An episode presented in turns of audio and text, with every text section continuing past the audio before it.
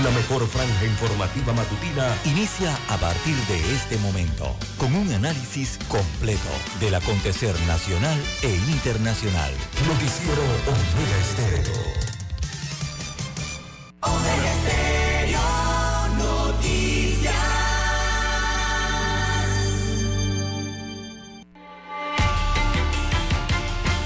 A continuación, los titulares, con los hechos que son noticias hoy.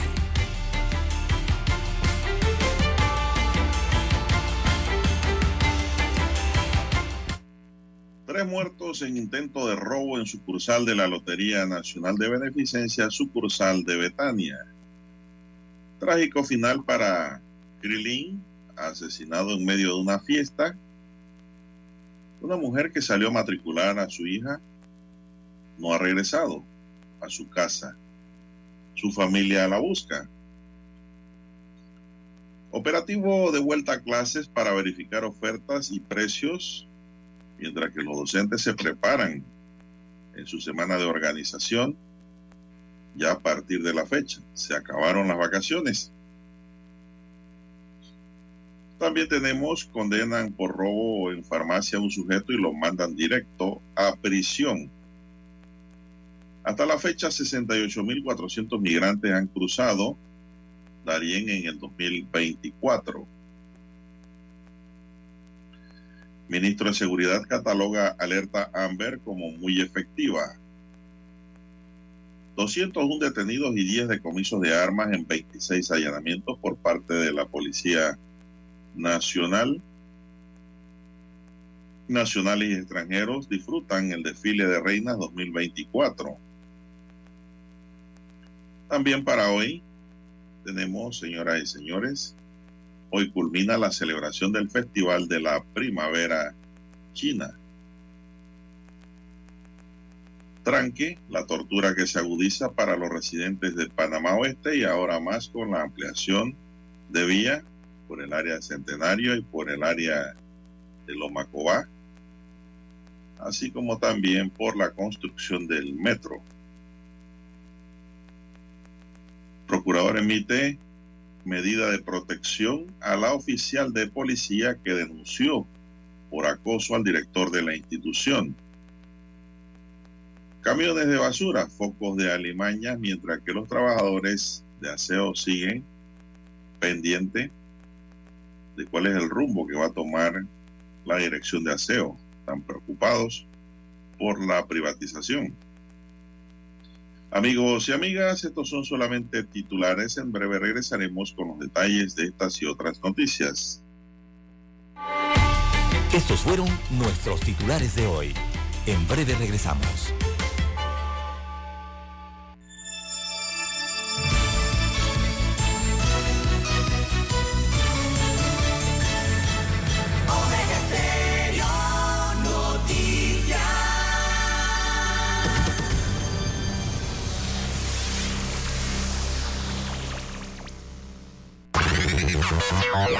Desde el dominante Cerro Azul, Omega Estéreo cubre las provincias de Panamá, Colón, Darién, Panamá Oeste y las playas en los 107.3. Continúa desde el majestuoso Cerro Canajagua en los 107.5, cubriendo todas las provincias centrales hasta el imponente volcán Barú en los 107.3 para las provincias de Chiriquí, Bocas del Toro y Veraguas. Omega Estéreo para todo Panamá.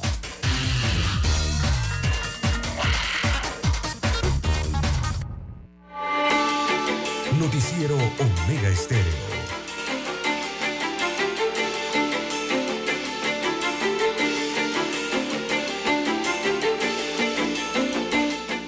Amigos y amigas, muy buenos días. Hoy es lunes, ¿verdad? Lunes 25 de febrero del año 2024. ¿Cierto, Dani? Esa es la hora de, y de la fecha del calendario. Son las 5.38. En el tablero de controles nos acompaña Daniel Araúz. En la mesa informativa le saludamos. César Lara. Y Juan de Dios Hernández Sanjur para presentarle las noticias, los comentarios y los análisis de lo que pasa en Panamá y el mundo en dos horas de información. Iniciando la jornada como todos los días con fe de devoción, agradeciendo a Dios por esa oportunidad que nos regala de poder compartir una nueva mañana. Entrando en materia informativa, tenemos que la Defensoría del Pueblo ha iniciado una investigación de oficio dirigida al Ministerio de Economía y Finanzas y al Ministerio de la Presidencia el fundamento de esta investigación radica en la posible violación de los derechos humanos de los servidores públicos, específicamente debido al pago incompleto del décimo tercer mes. Según un comunicado de prensa, Eduardo Leblanc, defensor del pueblo, ha exigido a las entidades gubernamentales y otras instituciones relacionadas a la investigación que presenten un informe en un plazo no superior de cinco días el objeto de este informe es determinar si se ha producido o no una vulneración de los derechos humanos. Además, el OMOPAL ha otorgado autorización a la Dirección de Protección de los Derechos Humanos para llevar a cabo inspecciones en cualquier institución pública y a realizar otras diligencias pertinentes. A principios de febrero, el Pleno de la Corte declaró inconstitucional el establecimiento de un tope salarial para el cálculo del decimotercer mes de los funcionarios esta decisión sentó las bases para la actual investigación de la Defensoría del Pueblo. En un comunicado durante la semana, el gobierno informó que el primer pago correspondiente a la partida se realizará en dos fechas y se calcula en función del salario de cada funcionario. El primer desembolso ya ocurrió el 23 de febrero, mientras que el remanente necesario para completar esta primera partida se desembolsará en abril de 2024. ¿Qué le parece, don César, esta preocupación del defensor del pueblo? Bueno, son las 5.40 minutos y la verdad es que no le veo sentido a esta investigación que inicia la Defensoría del Pueblo por el pago incompleto del decimotercer mes. Y lo fundamento en dos líneas. Sencillo. Simple y sencillamente el decimotercer mes, según la ley, se debe pagar el 15 de abril de cada año empresa privada y al Estado. Lo que ha hecho el Estado es adelantar el décimo tercer mes al pasado viernes. Por cierto, arrojó tanta gente en la calle desde el viernes hasta ayer, gente por todos lados, claro, gente comprando útiles escolares, todas las cosas necesarias para los niños que vayan a la escuela. Pero, aclaro, esa no es obligación del gobierno pagar y adelantar el décimo. Es una buena obra que hace el gobierno para con los funcionarios públicos del Estado. Es por eso que el Estado, el gobierno ha dicho de que la próxima parte se la va a pagar el 15 de abril, porque no estaba en el presupuesto. Entonces esto nos lleva, nos conlleva inmediatamente a una sustracción de materia en esa investigación, porque lo que le van a decir en el Ministerio de la Presidencia, hombre, señores, la buena intención del gobierno es pagar, pero no está en el presupuesto. Además, nosotros debemos pagar es el 15 de abril, no el, no el 23 de febrero. Cambio y fuera, aquí no hay discusión. Yo creo que más preocupante debe ser para la Defensoría del Pueblo el destino que está tomando la minería y la mina de cerrada allá en Coclecito. Yo creo que allá debe donde debe estar pendiente del tema de, también de un cumplimiento de un fallo del órgano judicial. Aquí no le veo sustancia a esa investigación. No más que ganar un par de aplausos ¿no? de algunos funcionarios que dicen, oye, mira, se están preocupando. No, pero si ya el gobierno dijo que les va a pagar el resto el 15 de abril, ahí les va a llegar el dinero completo en fecha exacta en donde se debe pagar. Son las 5.42 minutos. César. Bien, eh, 5.42 minutos de la mañana en todo el territorio nacional.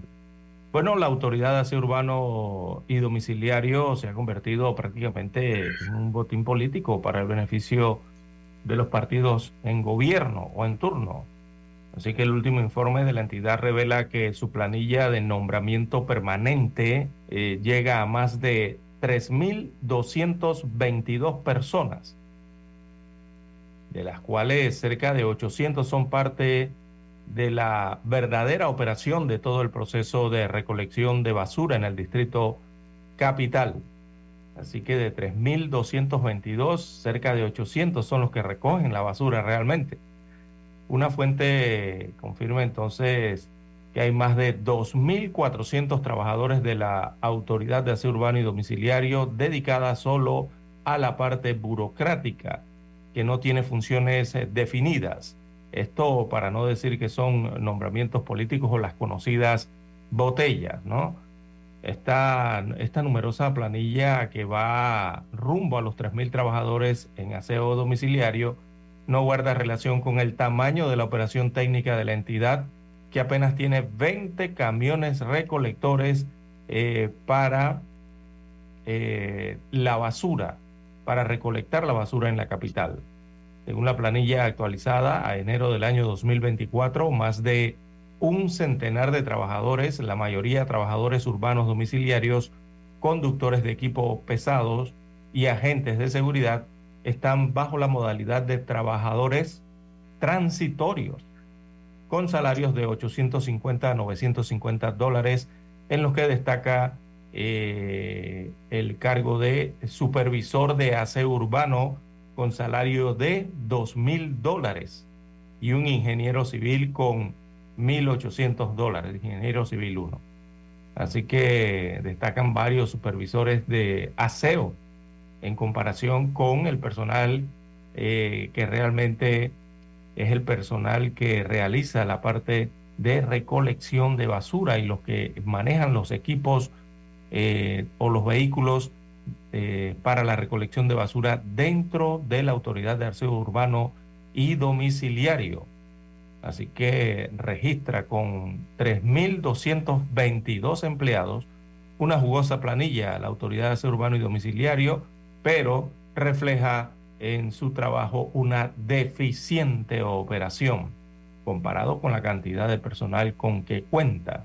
Así que tienen casi 3.000 trabajadores y esto no guarda relación entonces con el tamaño de la operación técnica de la entidad, o sea, la de recoger y transportar la basura en Ciudad Capital. Increíble, ¿no? Eh, 3.000. Wow. Bien, las 5.45 minutos de la mañana en todo el territorio nacional. Pausa y retornamos.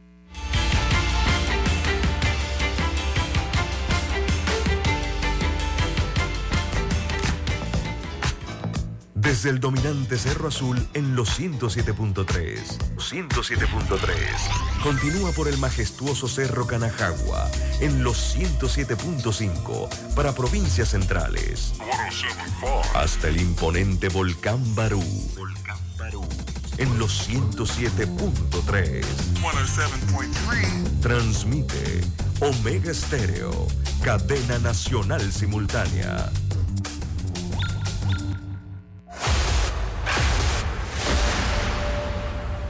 Desde los estudios de Omega Estéreo, establecemos contacto vía satélite con la voz de América. Desde Washington, presentamos el reportaje internacional.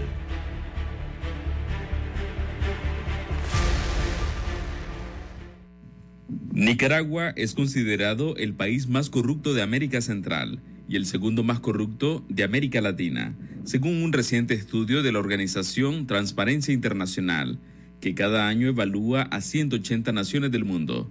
Un país autoritario donde no hay controles, donde no hay pesos y contrapesos característicos de una democracia a que la corrupción sea más expansiva. Y eso es lo que sucede en Nicaragua. Así explica el exdiplomático costarricense Ricardo Lizano la posición que ocupa Nicaragua.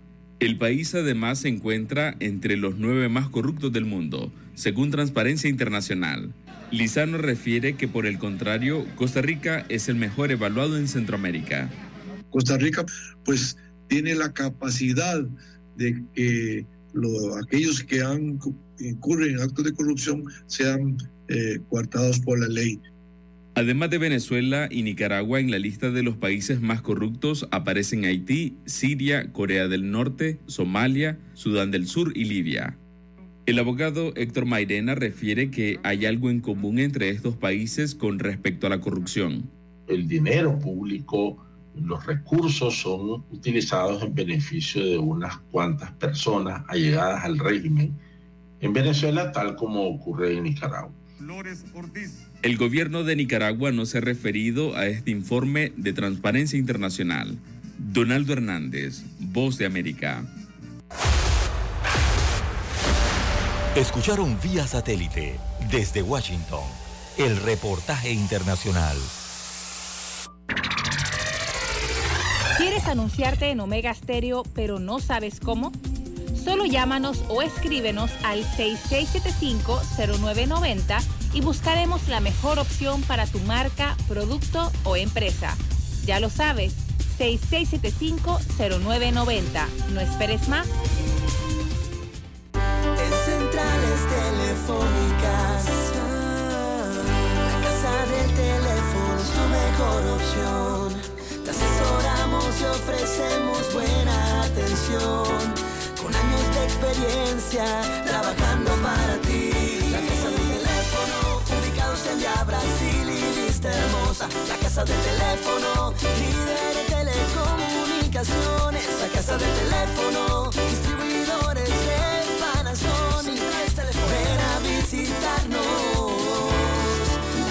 Del teléfono. 229-0465 lsdtcorp.com Distribuidor autorizado Panasonic. Noticiero Omega Estéreo.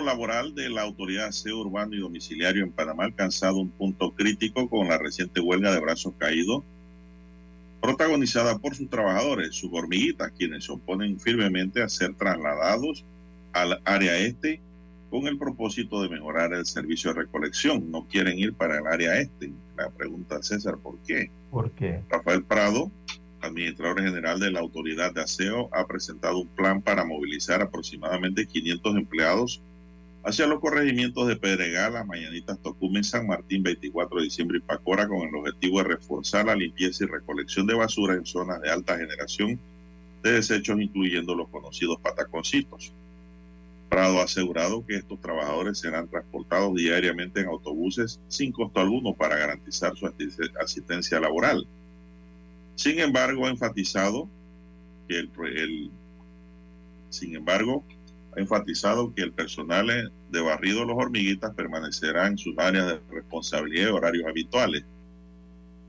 El funcionario ha subrayado que no se ha privatizado ningún servicio, que no estén inventando cosas que no son reales, ni se tiene la intención de despedir personal como consecuencia de la ejecución del contrato de recole recolección con empresas privadas para las áreas 1, 2 y 3. Además, ha señalado que las empresas contratistas que operan en zonas específicas serán supervisadas para asegurar el cumplimiento de sus obligaciones. Por otro lado, Jorge Luis Peña, vocero de los trabajadores, ha reiterado la negativa de aceptar los traslados al área de Panamá Este, lo que refleja un conflicto aún pendiente por resolver entre ambas partes. El dirigente de los trabajadores de aseo denunció que la empresa privada a cargo de la recolección ha incumplido con algunas obligaciones y lo último es que ha contratado a más de 36 personas para su equipo de trabajo por eso nos están trasladando hacia Panamá Este. Peña ha solicitado una reunión nuevamente con la autoridad SEO y el Ministerio de Salud para exponer sus demandas y buscar un consenso. César. Pero dígame una cosa. Pero... Los trabajadores no están obligados a ser trasladados a donde los necesita el servicio. Sí, sí, sí. Claro. Y pueden ser eh, la movilidad, ¿no? Hay movilidad dentro del área laboral. Claro, Eh, esa es movilidad laboral. y más aún que con el tema de la recolección, o sea, la DIMAUD, eh, perdón, la Autoridad de Aseo Urbano y Domiciliario eh, para toda la ciudad, don Juan de Dios, tiene, Ahí están equivocados los trabajadores. tiene el ámbito de toda la ciudad, desde el corregimiento de Ancón hasta el corregimiento más lejano, que es el corregimiento que está por allá en Pacora, San Martín, todas estas áreas, Las Garzas, ¿verdad? Eh, Tocumen, hacia el área más central, ya para Juan Díaz, y esta área de Parque de Febre, Caledonia, bueno, todas, ¿no? Yo siento que ellos le están rehuyendo a los pataconcitos. Mm. Porque en la ciudad no hay esos pataconcitos que hay para allá afuera. A pesar de que la autoridad de tránsito de, aseo le ha dicho de que los va a llevar y los va a traer para que no tengan costo, dicen que no van. ¿Cómo así? Bueno, es un problema que yo creo que se puede solucionar. ¿O será que ellos quieren que les den un viático, César? Eh, Yo creo que por ahí alumbra, por ahí alumbra la linterna. Sí, puede estar dentro de las posibilidades o, eh, no sé, don Juan de Dios, hay que ver también el tema del área donde van, ¿no? Eh, recordemos que también los trabajadores de aseo se enfrentan a, situaciones difíciles que tienen que ver con el tema de seguridad. En, hombre. En estas áreas también hay de esas áreas rojas, don Juan de Dios. No, hombre, en las áreas rojas no quieren, César, olvídese de resto pero... Hasta los eh, maleantes quieren que le recojan su basura. sí. Eh, Olvídese. Podría ser de, de, esta forma. Peligro para ellos no hay. ¿Quién se va a meter con un trabajador recolector de basura, César? Si esa persona es sumamente importante para la sociedad, para el país, para la población. Ahora bien, esto contra, eh, se contrapone con lo que acabamos de dar a conocer recientemente de que ASEO tiene una planilla de 3.222 empleados, don Juan de Dios. ¿Cómo que de 3.222 prácticamente son entre 800 a 1.000 los que se... 800, entre 800 a 900 hay aproximadamente los que se dedican a este trabajo que tienen que ir a hacer allá al sector este de la capital, eh, don Juan de Dios, que son recolectar la basura y los que la transportan, ¿no? que son los camiones. El resto, eh, casi 2.000 funcionarios más, ¿en qué labores están? ¿Qué, realizan esos más de 2.000 funcionarios? dentro, dentro de la autoridad de aseo urbano y domiciliario. Que, que por, tomando como ejemplo esto de las hormiguitas que eh, están poniendo, digamos, un pero para ir a recolectar la basura a esta área, eh, don Juan de Dios, eh, si no hay la cantidad de personal, ¿no? Para distribuirlo en todo el distrito capital, porque con 800 que recogen la basura de 3.200 que trabajan en esa institución, uno se pregunta inmediatamente ¿y qué hace el resto? Exacto. ¿Qué son? ¿Qué funciones tienen? dentro de la función principal de la autoridad de aseo urbano y domiciliario, que, es precisamente la recolección de la basura. bueno, ¿y eh, dónde es Panamá Este es la pregunta? El sector, de Panamá, el sector de Panamá Este. ¿Colindancia con Chepo? Es el que colinda con Chepo. Es Pacora, San Martín, Las Garzas, eh, Tocumen, toda esta área, ¿no? Hacia el sector no, pero entonces, eh, oriental de la provincia. Yo creo que lo prudente es empezar a hacer un censo de domicilio los que viven por allá en esos lugares cercanos que trabajen en su área. Empezando por ahí, regla uno. Ya después entonces se ve cuántos van a ser trasladados en autobuses y de vuelta, ¿no? ¿Cuánto gana un trabajador de aseo, César? Es la otra pregunta que yo la verdad que no sé. Están entre 750 y 800 dólares. 850 salario mínimo. Por allí están en salario mínimo, sí. Sí, yo salario mínimo superior. Sí, los conductores de estos camiones, eh, recolectores, eh, estaban en la última vez. choferes. La última vez que yo vi la planilla de ellos estaba por 800, 850, pero creo que lograron en una protesta hace unos dos, tres años atrás, antes de la pandemia o mediante la pandemia por allí, eh, creo que lograron un aumento salarial, los de los camiones. Deben andar por los 900 a 1000 dólares por allí más o menos. 900 dólares. Creo que deben andar por allí. Ellos quieren reunión, pero no han dicho qué es lo que quieren y no han planteado nada en concreto. Solo se han dedicado a acusar. Cuando te acusa, también tiene que presentar respuesta, solución. ¿Qué proponen los trabajadores? Así es. Ahora bien, el sector este de la capital es un sector de una población densa, don Juan de Dios. Ah, no, eso es grande para allá. Eso es enorme allí, nada más con sumar Tocumen eh, el este es del área de Tocumen, ¿no? Sumar esto de Tocumen, las mañanitas, 24 eh, de diciembre, las Garzas, que es un corregimiento bastante nuevo, pero muy poblado, don Juan de Dios. eh, tiene una gran cantidad de viviendas y una gran cantidad de población. Por lo tanto, la generación de desecho urbano es bastante para allá ese sector en el oriente de la provincia de Panamá. Bueno, tiene que haber una solución al tema, César, y los trabajadores tienen que entender que hay movilidad laboral.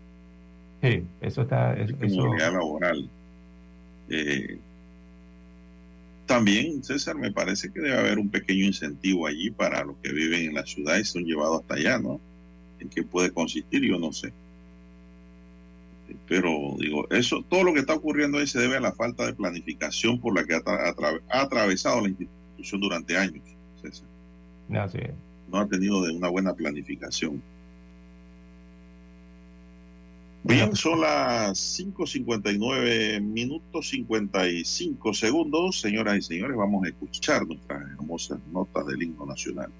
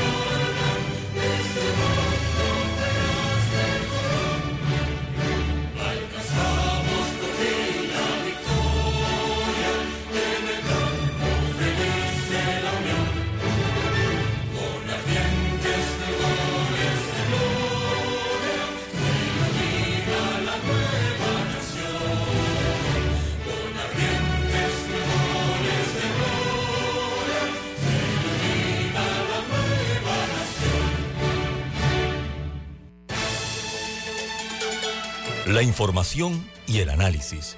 En perspectiva. De lunes a viernes, de 7.30 a 8.30 de la mañana. Con Guillermo Antonio Adames, Rubén Darío Murgas y Camila Adames Arias. En perspectiva. Por los 107.3 de Omega Estéreo.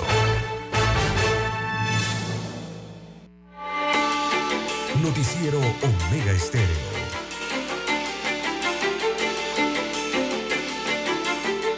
Bueno, continuamos. ¿Qué más tenemos, don César, para esta mañana, previo a los deportes? ¿Cómo está el estado del tiempo? ¿Va a llover? ¿No va a llover? ¿La ventolina cómo anda? Bien, bueno, eh, para la mañana de hoy eh, las condiciones serán ventosas, eh, don Juan de Dios, mucho viento para hoy, la ventolina de la que usted habla. Algunas lluvias aisladas que serán en el área del Caribe y eh, estará mayormente, en términos generales, según se observa en el mapa y las advertencias aquí, será mayormente seco y cálido en la vertiente del Pacífico. Así que un día bastante soleado hoy, a pesar de que continúan las incursiones nubosas desde el Mar Caribe hacia las provincias y las comarcas del área Caribe, en este caso, ¿no? Eh, variando entonces a la cobertura entre parcialmente nublado a cubierto generando algunas lluvias aisladas y de variada intensidad en la región del Caribe. Eh, para la vertiente del Pacífico, acá en la vertiente del, vertiente del Pacífico, durante la mañana se presentarán las condiciones de cielo parcialmente nublado a despejado, mayormente seco el día de hoy para eh, la vertiente del Pacífico y sin tiempo significativo. Eh, claro, exceptuando las montañas de la provincia de Coclé, montañas de Panamá Oeste y el sector de Panamá Norte. Eh, que habrán allí en la tarde, continuarán el desplazamiento allí de las nubosidades desde el Caribe hacia algunos sectores del Pacífico, generando entonces cielo parcialmente nublado a cubierto con algunas lluvias eh, sobre los sectores de tierras altas de Chiriquí también. Eh, todas estas áreas que le mencioné, las montañas de Coclé, Panamá Oeste y las montañas, el área montañosa boscosa en Panamá Norte, en el sector de Panamá Norte, en la provincia de Panamá. donde sí se observan condiciones bueno, habrá, no, serán condiciones similares también en el sector de Darién, esto al oriente del país, condiciones secas, cálidas y sin tiempo significativo para el resto de las provincias de esta vertiente. Así que tendrán un día soleado hoy, Azuero, todas estas áreas, eh, Veraguas, parte de Coclé en sus, en sus llanuras, ¿no? Eh, en la noche las lluvias serán ligeras y chubascos aislados sobre el Caribe central, y occidentales y sin tiempo significativo para el resto del país. Así que, bueno, habrá algo de viento, hay aviso de vigilancia al respecto. Don Juan de Dios, usted que maneja tanto en la Interamericana, ráfagas hasta de 70 kilómetros por hora. Mire la cifra que le estoy dando, 70 kilómetros por hora. Puede recibir usted ese viento lateral o de costado, a veces que va usted en la Interamericana. Eh, vientos hasta con ráfagas de 70 kilómetros por hora. Y bueno, como hay tanto viento, entonces evidentemente los que están en las áreas de las costas deben tener precaución, ¿verdad? Eh, por las condiciones ventosas, eh, habrá mar picado eh, en el Caribe principalmente. Así que a tener precaución al respecto, don Juan de Dios. Así estará el tiempo para la mañana de hoy. 6-5 minutos de la mañana, 6-5, 6-5 de la mañana. Pasamos a los deportes. Omega Estéreo, 24 horas en FM Estéreo. Con ustedes las noticias deportivas nacional e internacional más destacadas. Deportes, Omega.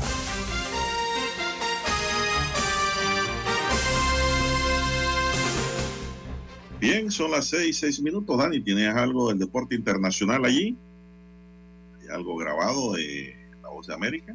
No, no tiene nada. Vamos pues acá nosotros. El brasileño Felipe Santos se llevó los máximos honores en la rama masculina del exigente Ironman 70.3 que se realizó ayer en la zona marítima de la ciudad de Panamá y en el que el panameño Anel Acosta tuvo una destacada actuación al estar dentro del medallero. El brasileño Santos, quien indicó que fue día mágico, tomó la ventaja desde la natación, la primera de las tres pruebas, y no la soltó nunca para cruzar la línea de meta de 3 horas 55 minutos y 50 segundos. La carrera fue buena, sin mucho sufrimiento, con buen ritmo y así me mantuve de primero, manifestó a la agencia F el atleta luego de cruzar la línea de meta. El viento hizo la carrera más difícil, fue un día muy tranquilo, aunque esperaba más calor, dijo Santos, frente a los 33, 32 grados centígrados y casi 60% de humedad de este domingo en Panamá, un país tropical con altas tasas de humedad que rondan entre 60 y 70% a diario, destaca la nota. En la rama femenina, la ganadora fue la dominicana Brenda Schaub quien tuvo un tiempo de 44 horas, 36 minutos, 27 segundos. La ecuatoriana María Paula Pazmiño ocupó la segunda plaza, mientras que la costarricense Williana Rojas completó el podio al cerrar la competencia con un registro de 4.39.25. Ese fue el Ironman de ayer, señoras y señores. ¿Qué más hay, César, en los deportes? Bueno, la FedeBase confirmó eh, los, eh, las sedes eh, para la final del béisbol juvenil entre Panamá Metro y Coclé. Así que, bueno, arranca la serie. Coclé tendrá dos partidos en su estadio, Don Juan de Dios, en el Remón Cantera de Agua Dulce. Será el partido 1 y el partido 2, donde Coclé será sede allá precisamente en la ciudad de Agua Dulce. Eso será eh, a partir del 27 de febrero, que arranca la final. El 27 y 28 de febrero, martes y miércoles, Coclé será local en Aguadulce.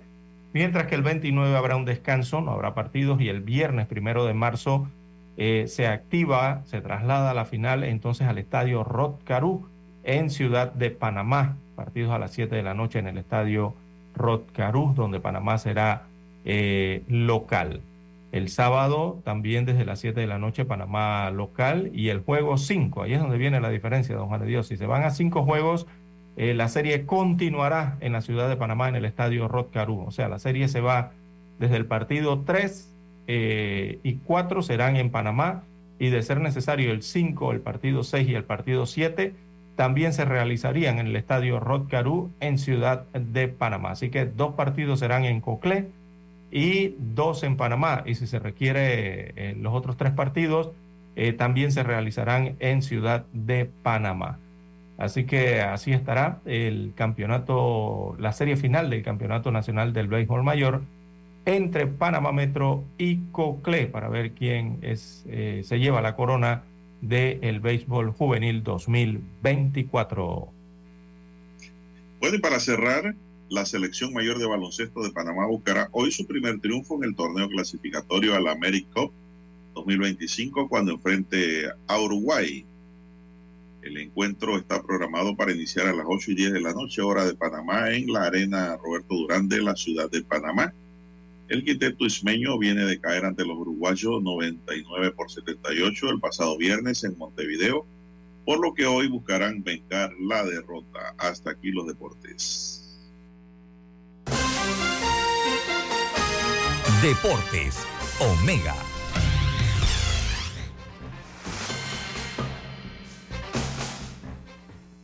Escuchar Omega Stereo es más fácil que nunca. Solo busca la aplicación de Omega Stereo en Play Store o App Store y descárgala gratis. No te pierdas los mejores programas y tu música favorita. Descarga la app de Omega Stereo y disfruta las 24 horas donde estés. Noticiero Omega Estéreo. Desde Washington, vía satélite, presentamos Ciencia y tecnología. Es de los que lleva varios días pensando en usar la medicina de los famosos de Hollywood para bajar de peso. Pues bien, lo que debes saber es que las droguerías todavía están teniendo algunos retos para responder a la insaciable demanda del mercado por estos productos. Wegovy, diría yo, todavía está luchando por satisfacer la demanda. Cuando el producto se acaba, hemos visto a la gente moviéndose hacia otras marcas que están disponibles.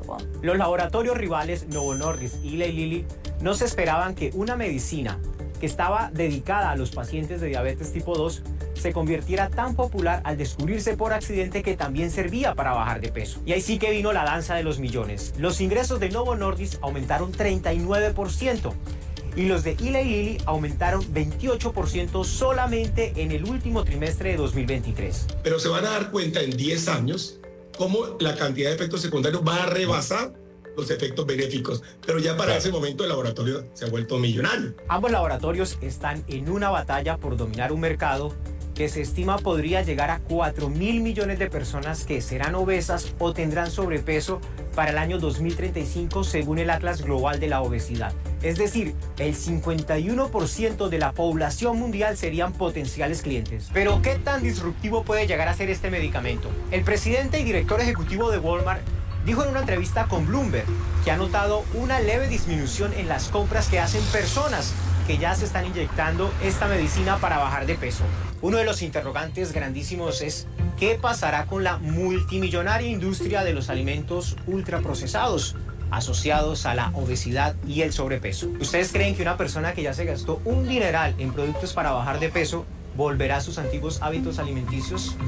Lo que dice un estudio de Morgan Stanley es que las personas que han iniciado estos tratamientos aumentaron el consumo de frutas y también de verduras y por el contrario redujeron la ingesta de productos empaquetados, enlatados o congelados. La industria de la moda también está haciendo sus cuentas porque si usted bajó sustancialmente de peso, lo más probable es que tenga que renovar todo su closet. La aparición de esta medicina para bajar de peso plantea también un debate gigantesco. ¿Deben los sistemas de salud cubrir los costos de los tratamientos? Soy Jaime Moreno, Voz de América. Desde Washington, vía satélite, hemos presentado Ciencia y tecnología. Cuando nadie creía en el FM estéreo, construimos el camino que seguirían todos los demás. Esta es la nueva generación en radio. El reto no ha sido fácil.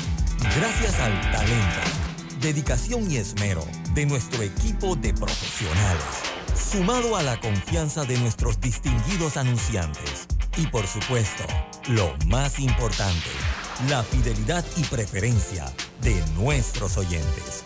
Nos han convertido en la mejor cadena nacional en FM Estéreo las 24 horas durante 43 años. Esta es la generación.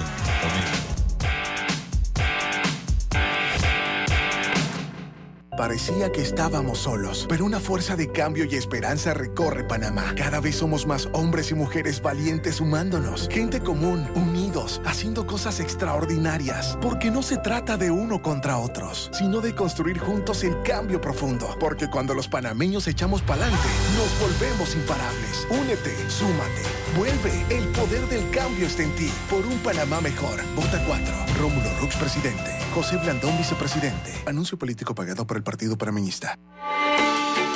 Noticiero Omega Estéreo.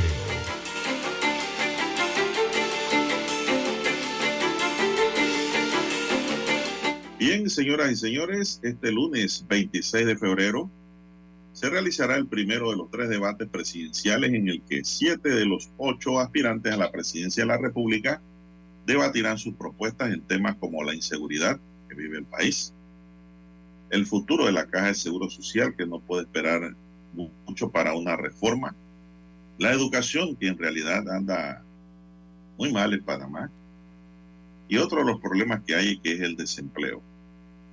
Cabe señalar que debido a su situación legal, el candidato Ricardo Martinelli no participará en este debate, porque todavía pues, no ha salido de la embajada y su vicepresidente todavía no ha sido habilitado. Toda vez que la ley se lo prohíbe, por lo que su espacio quedará vacío.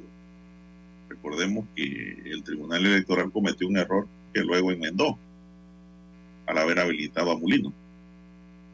El domo de la Universidad de Panamá en Llanos de Curundú y ya se encuentra listo para acoger el tan esperado primer debate presidencial, el cual será producido por TVN a partir de las 7 y 30 de la noche. A menos de 24 horas, la mayor parte de los trabajos ya están realizados. El escenario, las cámaras de televisión, las unidades móviles, los podios y espacios donde se ubicará cada candidato además del equipo de trabajo de las principales televisoras del país para la transmisión del evento. Se esperan que estén todas las campañas presentes, salvo la de la coalición entre Realizando Metas y Alianza, debido a que el candidato José Raúl Mulino no podrá participar legalmente, ni tampoco se espera la asistencia de Ricardo Martinelli por estar metido o asilado en la Embajada de Nicaragua y por tener una orden de detención preventiva. El artículo 3 del decreto 13 del 19 de febrero de 2024 establece que solo tendrán derecho a participar en los debates los candidatos presidenciales, tal como lo dispone el artículo 275 del propio Código Electoral.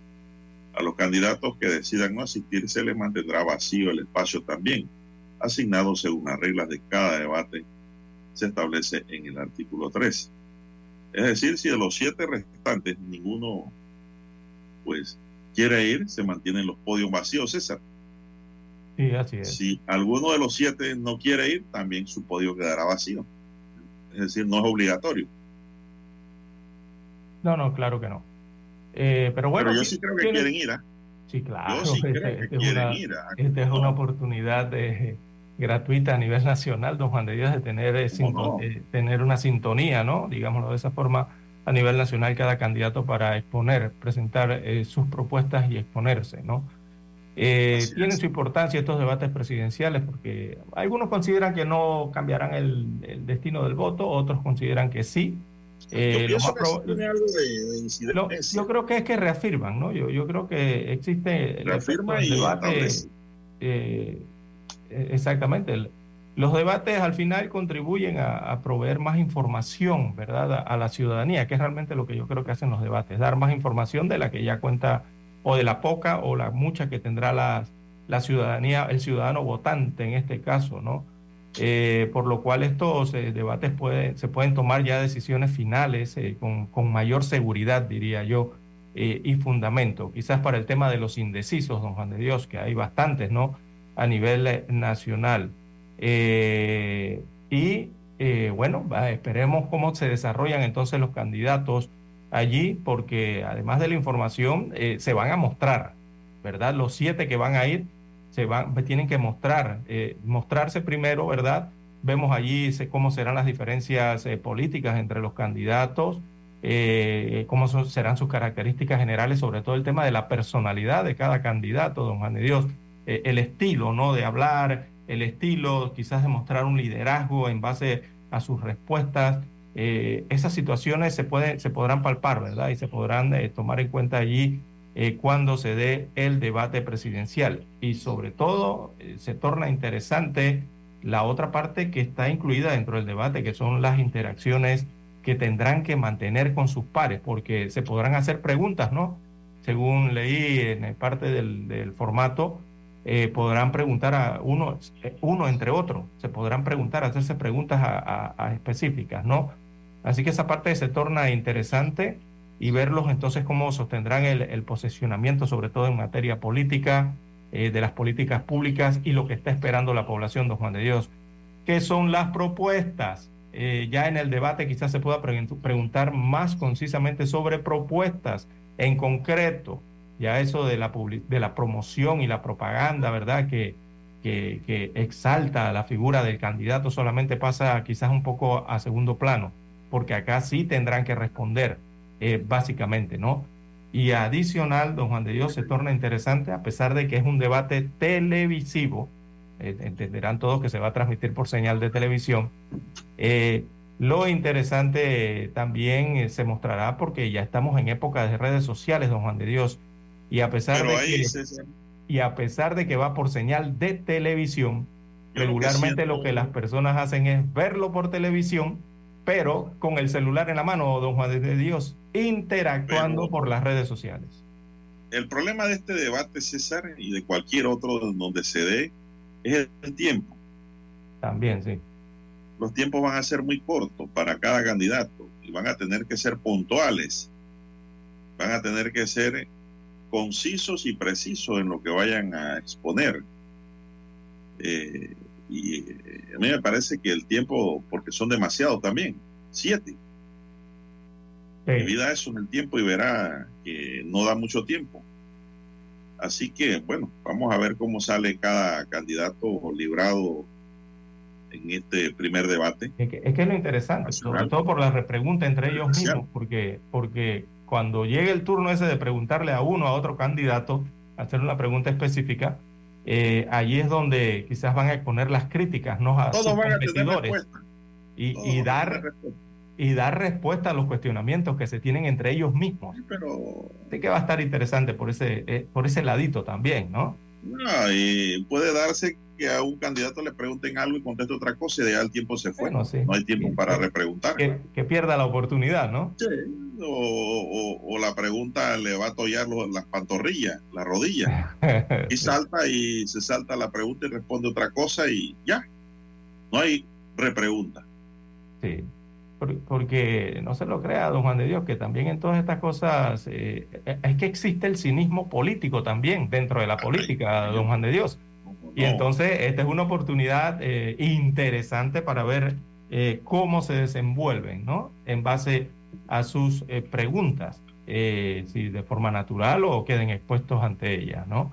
Así que todo esto puede ocurrir en el debate presidencial, eso lo torna bastante interesante, ¿no? Pero lo más importante, don Juan de Dios, es conocer las propuestas. Eh, yo, yo, por ejemplo, quiero conocer propuestas concretas. Ya eso, eso de estar pintándose como que soy el mejor, que conmigo viene esto, que ya yo hice, que no, no, no, no. Yo queremos Pero yo también en debate un puerto. Exactamente. Pero, bueno, ahí, ahí, en la hora de los mameyes tampoco es cierto. Pero bueno, exacto, ahí puede llegar el cinismo político, don Juan de Dios, o, otras situaciones. Lo que tiene que evaluar el televidente es si la propuesta es real y tangible, realizable. Es. Porque a mí no me va a bajar la estrella y la luna con cualquiera de los siete candidatos cuando yo sé que eso es mentira. Le va a ir mal. Exactamente, ahí descubriremos quiénes son los actores políticos y quiénes no, pero, pero, pero no me refiero a actor político de participar, sino actor-actor, o sea, quiénes son actores como si fueran de película en la política, don Juan de Dios. Eh, y allí, bueno, eh, descubriremos muchos aspectos, ¿no? Quizás algunos tengan mayor humor que otros eh, para presentar sus propuestas políticas, quizás habrá momentos críticos dentro del debate que será interesante si se presentan, ¿no? Ver cómo se desenvuelven los candidatos que se Muchos dicen, César, que esto no es un debate, que esto es simplemente un medio de exposición, más nada. Sí, yo, yo estoy de, eh, de, ese lado, don Juan de Dios. Yo también considero que el debate lo que hace regularmente es proveer más información, ¿verdad? O mayor información al ciudadano elector. Eh, lo llamarán debate, bueno, porque los tendrán a todos allí en podium frente a un podium, ¿verdad? Pero yo creo que el, el, hecho es eh, dar más información, o sea, que el candidato pueda dar más información eh, en, en, una sola, en un solo día, ¿verdad?, de sus propuestas o lo que plantea su partido eh, político a una población más concentrada, ya en una cadena nacional, estamos hablando, ¿no? De televisión y, y, y, de radio prácticamente. prácticamente hay, que aprovechar, y hay que aprovechar el espacio, César. Sí. Eh, todo el mundo va a estar pendiente de este debate. Todos tienen que estar, como quien dice popularmente, ojo al Cristo con lo que va a hacer. Eh, no puede haber bloqueo mental, porque eso le resta inmediatamente aceptación. Tiene que haber fluidez, sencillez y exposición. Exactamente. Y también los cuestionamientos, ¿no? Cuestionamientos directos. No deben, no deben, no deben faltar para darle sazón al tema. Uh -huh. Aunque bueno, Noticia dice César que contará con una cobertura especial desde las 5 y 30 de la tarde, me informan. Ah, el este es el canal que va a transmitir. De la universidad. Sí. Esto van a transmitir el inicialmente. Un equipo conformado por periodistas de trayectoria política realizará un análisis de todo lo que se discutió en la contienda presidencial. Eh, tras un sorteo en el que participaron los candidatos, cada uno tiene un número en cuanto al tema que vayan a debatir, como la inseguridad ciudadana, el desarrollo sostenible, la caja de seguro social, educación con calidad y desempleo. Y, y esto es importante que remarque los temas. Sobre todo hay uno importante, hay dos importantísimos, diría yo, que son el tema del desempleo y el tema de la caja del seguro social. Que ese tema viene sonando por todos los debates anteriores, don Juan de Dios, presidenciales. Y vemos que pasan los años, llegan nuevos gobernantes que han pasado por esos mismos debates y al final no vemos mejora en el tema de la caja del seguro social, sobre todo en sus programas de riesgo, este de invalidez, vejez y muerte, ¿no? Que no se toma una acción específica al respecto. Ya vimos durante estos, este quinquenio, a mitad de quinquenio presidencial, eh, el gobierno central anunció que no iba a abordar ese tema, eh, a, tomar ninguna decisión sobre la caja del Seguro Social y que lo iba a dejar al siguiente gobierno, o sea, el que sea electo el 5 eh, de mayo. Entonces, allí es, ahí va a, ser importante lo que se dice y lo que no se dice, don Juan de Dios. Es como usted bien señala, es una oportunidad que le están dando a los candidatos presidenciales de decir lo que van a hacer y si no dicen lo que van a hacer o evitan decir sus propuestas, bueno, ellos sabrán las consecuencias que tiene el no decir algo, don Juan de Dios, porque eh, lo que no se dice a veces importa e importa mucho. Sí, pero los temas están divididos, o sea, ese tema no va a estar en el segundo debate. El tema que va en el primer debate ya no se lo va a encontrar en el segundo debate, ni en el tercero. Ese es el detalle, es el detalle con esto. Entonces, es la oportunidad de decir, de hablar, de explicar, de proponer, de ver qué vas a hacer, qué va a hacer el candidato respecto a los temas, don Juan de Dios. Y si el candidato prefiere no decir nada al respecto, eh, ya él sabrá la consecuencia que tiene eso. Porque el panameño es muy perceptivo en eso. Vuelvo y repito, lo que no se dice importa e importa mucho cuando no respondes o, no, dices. Yo veo dos temas sumamente importantes, César, también. Y para mí el uno es la caja de seguro social. Sí, ese sí. Y dos, para mí, la inseguridad ciudadana. Eh, creo que va el desempleo en este bloque también, ¿no? Sí. Sí, el desempleo también va, pero yo le estoy diciendo los dos primeros. Usted me dijo que desempleo y caja de seguro social. Sí, eso sí. Yo digo que inseguridad ciudadana y caja de seguro social. Son importantes, sí. Eh, indudablemente que todos son importantes, pero estoy sacando uno de mayor relevancia, ¿no? Dentro de todos los importantes. Y estaremos pendientes y, mañana martes usted no se pierda el noticiero Omega, que aquí tendremos chispa. tendremos también eh, un tendremos análisis y comentarios sobre la exposición de cada uno de los de los participantes. Exacto. Eso se va a notar la percepción, o sea, eh, es importante de lo que van a hablar los candidatos allí, porque eso al final tiene una influencia, ¿no? Eh, es importante en las percepciones del electorado, por una parte, y las opiniones de la audiencia, don Juan de Dios. Por eso es que le señalaba las redes sociales, a pesar de que es un debate por televisión, téngalo por seguro que en el otro medio de comunicación social o, medio masivo, que son las redes sociales, eso va a explotar, don Juan de Dios, evidentemente, ante lo que hagan o dejen de hacer o dejen de contestar o, dejen de decir los candidatos en ese debate presidencial, porque la vía de la red social es donde la población eh, tiene, tiene eso, vía libre para opinar o comentar sobre lo que los candidatos sobre cómo se desarrolla el, debate, don Juan de Dios. Sí, pero las redes, sociales también, las redes sociales también distorsionan mucho. Sí, hay que tener cuidado con los call centers. Por eso es que el debate televisivo presidencial es la certificadora de lo que cada candidato hace y expone y que aparece en redes sociales a veces de manera objetiva, a veces tendenciosa, a veces, eh, diríamos nosotros, eh, distorsionadora de la realidad.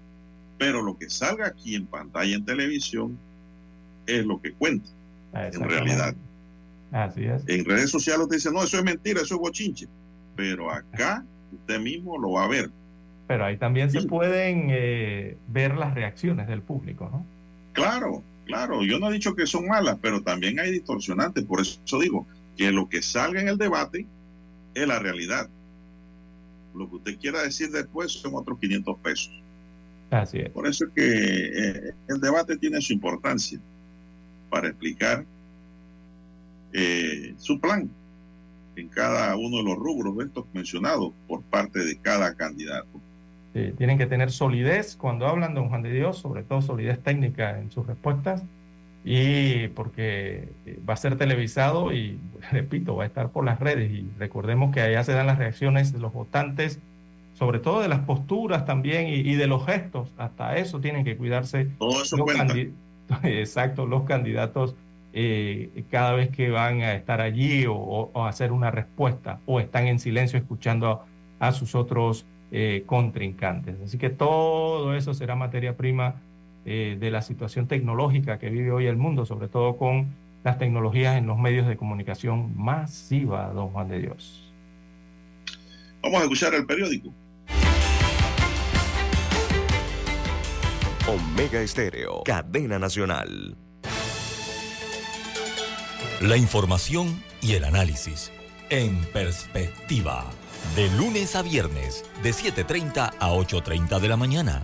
Con Guillermo Antonio Adames, Rubén Darío Murgas y Camila Adames Arias. En perspectiva. Por los 107.3 de Omega Estéreo.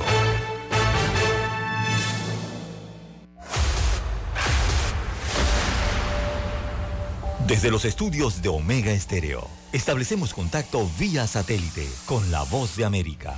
Desde Washington, presentamos el reportaje internacional.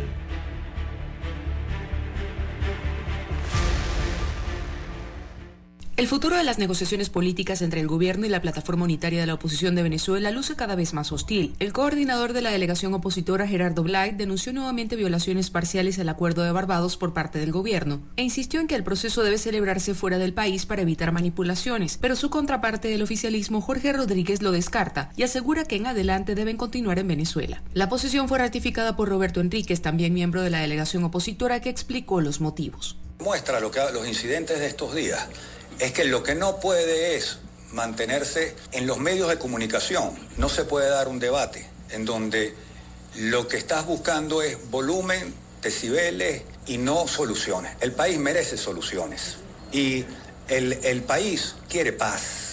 Julio Cellini, abogado experto en procesos de transición y analista de relaciones internacionales, opina que este tipo de procesos se producen fuera del territorio involucrado en ocasiones en países acompañantes como sede y estima que trasladar las negociaciones a Venezuela no trae beneficios para el fondo del proceso. Si lo que se quiere es llegar al éxito de la negociación, eh, pues en definitiva estas es aconsejable que se produzcan fuera del territorio nacional, precisamente porque se, se minimizan los riesgos de que la negociación sea manipulada. El año pasado el gobierno y la oposición firmaron en Barbados un acuerdo sobre garantías electorales ante los comicios presidenciales previstos para este año. En varias ocasiones las delegaciones se han reunido en diversos países con varios países acompañantes y con el Reino de Noruega como facilitador. Carolina Alcalde, Voz de América, Caracas. Escucharon vía satélite desde Washington el reportaje internacional. Noticiero Omega Estéreo. Las noticias impresas en tinta sobre papel. Con ustedes. Escuchando el periódico. Los titulares de las primeras planas de los diarios estándares de circulación en Panamá.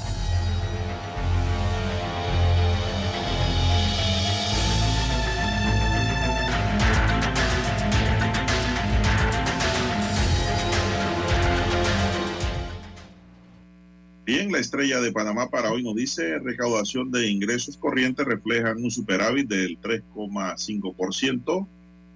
El costo económico de la mala nutrición en el mundo. Encuesta revela, empate técnico entre Mulino y Rook. Embarcación mexicana llega a Panamá para buscar los restos del general Catarino Garza.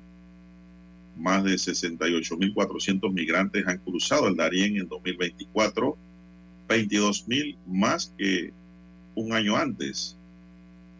Mueren tres personas tras asalto en la agencia de la lotería en Tumbamuerto. Municipio de Panamá realizó ayer la competencia Ironman. Esta la ganó un brasileño en la parte masculina, es decir, en, la, en el género masculino ganó el brasileño. También tenemos la propuesta de los candidatos para salvar la caja de seguro social. San Miguelito se suma a la propuesta de Rómulo Rock. En tanto, Molino dice que ayudará a Martinelli a salir de este problema. Ministro Pino dice que migrantes que naufragaron en Punta Carreto no mantenían chalecos salvavidas. Defensoría investiga al MEF por pago de décimo incompleto. CONAPIP reconoce valioso legado de la revolución Dule.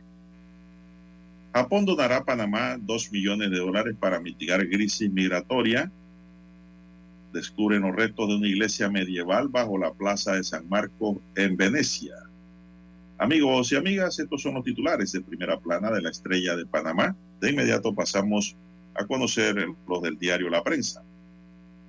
Bien, amigos oyentes, el diario La Prensa titula para hoy, en primera, el primer cara a cara se enfrentan los candidatos presidenciales, es el principal titular del diario La Prensa. La historia de los debates en Panamá se completa con el episodio de esta noche Así que los candidatos presidenciales se enfrentarán por primera vez en el domo de la Universidad de Panamá, eh, Armodio Arias Madrid. Está ubicado en el corregimiento de Curundú. Así que allí se hará el primer debate presidencial. Se va a desarrollar en el domo del campus universitario Armodio Arias Madrid. Bien, en otros títulos eh, para hoy, el millonario presupuesto de Alex Lee. ¿Dónde están los resultados? Se pregunta hoy a forma de titular el rotativo, que hace un amplio reportaje entonces eh, de la gestión del el alcalde de la ciudad de Colón, allá en el área caribeña. También para hoy, controversias, ausencias y ataques, un recuento histórico de los debates presidenciales. Tiene un especial el diario La Prensa. En otros títulos, hay que mejorar la parte contractual de los corredores, dice Luis Abrego, gerente general de ENA Panamá. Increíble que todavía esos corredores no sean de Panamá. Bien, eh, intento de robo en agencia de la Lotería de la Tumba Muerto deja tres fallecidos el día de ayer de la agencia eh, de la Lotería ubicada sobre la Ricardo Joaquín Alfaro, eh, allí cerca del área de la Alameda. También en otros títulos de la prensa para la mañana de hoy tenemos el canal de Panamá no alcanza aún la previsión del plan maestro de la ampliación.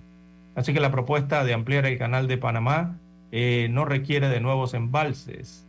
Así lo afirmaba la autoridad del canal de Panamá en el año 2006. Pero después de la crisis financiera a nivel mundial, sequías y el cambio climático, la realidad es otra, destaca el reporte de la prensa. También migrantes viajan sin chalecos salvavidas, dice el Ministerio de Seguridad. La Cámara de Comercio, Industrias y Agricultura de Panamá la, señala que la inconstitucionalidad de diferentes instancias del Estado se encuentra a prueba. La institucionalidad, perdón, corrijo, la institucionalidad. Eh, veamos acá, eh, o hay miedo o hay complicidad, dice Erasmo Pinilla, en una entrevista especial en el diario La Prensa. También para hoy, el BIT alerta sobre la persistente desigualdad en la economía de Panamá. Esto en la sección de Economía eh, y Finanzas eh, del diario La Prensa.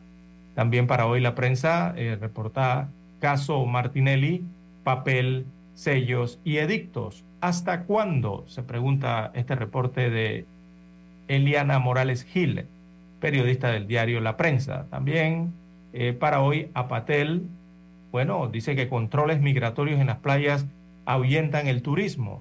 Y es así, la Dirección de Migración estaba pidiendo documentación a los turistas eh, en las playas de Panamá, viéndole el pasaporte y su estatus en el país.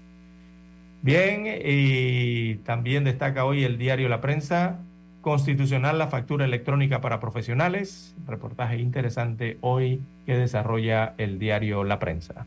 Bien, son los títulos que aparecen en portada del rotativo, con ellos culminamos la lectura de los principales titulares de los diarios estándares de circulación nacional. Hasta aquí, escuchando el periódico. Las noticias de primera plana, impresas en tinta sobre papel.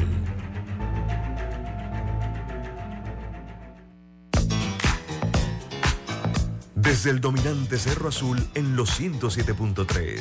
107.3. Continúa por el majestuoso Cerro Canajagua en los 107.5 para provincias centrales. Hasta el imponente Volcán Barú. En los 107.3. Transmite Omega Estéreo, cadena nacional simultánea. Noticiero Omega Estéreo.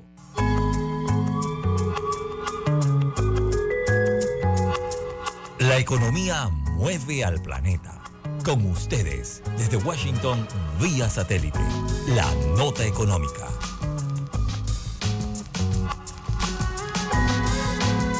Las autoridades del ente emisor estadounidense afrontan condiciones económicas que, según dicen, carecen de un antecedente histórico que los guíe y esta semana continuaron rechazando un comienzo inminente de los esperados recortes de tasas de interés, apelando en su lugar a la cautela.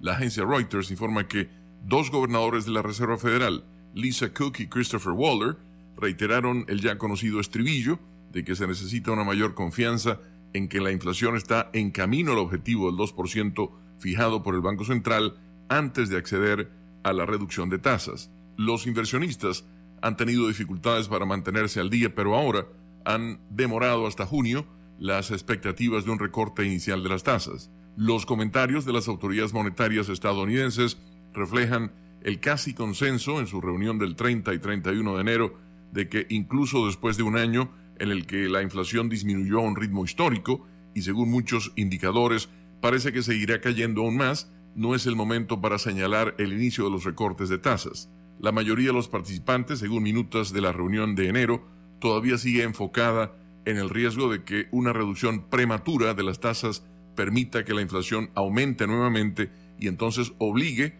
a una respuesta de la política monetaria que podría ser perjudicial para la economía. No obstante, el comentario reciente también apunta a un dilema más profundo que podría estar inclinando a las autoridades de la Fed a avanzar lentamente. Las autoridades saben lo que ganan por cada mes de espera y es más presión a la baja sobre los precios a través de costos de endeudamiento que consideran restrictivos, más datos que muestren cómo se está comportando la inflación y más confianza en que tienen la situación bajo control. En su más reciente conferencia de prensa, el presidente de la Fed, Jerome Powell, dijo que la entidad no esperaría a que la economía retroceda antes de recortar las tasas porque sería demasiado tarde, pero aún así no se han presentado argumentos claros sobre qué motivaría el inicio de las reducciones o cómo se calibrarían. En las últimas décadas, la Reserva Federal ha abordado la alta inflación, pero ha perjudicado la economía en el proceso. Ha sostenido periodos de crecimiento con hábiles recortes de tasas, pero en ausencia de presiones excesivas sobre los precios y también ha permitido que el desempleo se mantenga en niveles históricamente bajos. Con la nota económica desde Washington, Leonardo Bonet, Voz de América. Noticiero Omega Estéreo. Pronto, Alta Voz, con Lorena Castillo. Aquí en Omega Estéreo. Omega Estéreo, cadena nacional.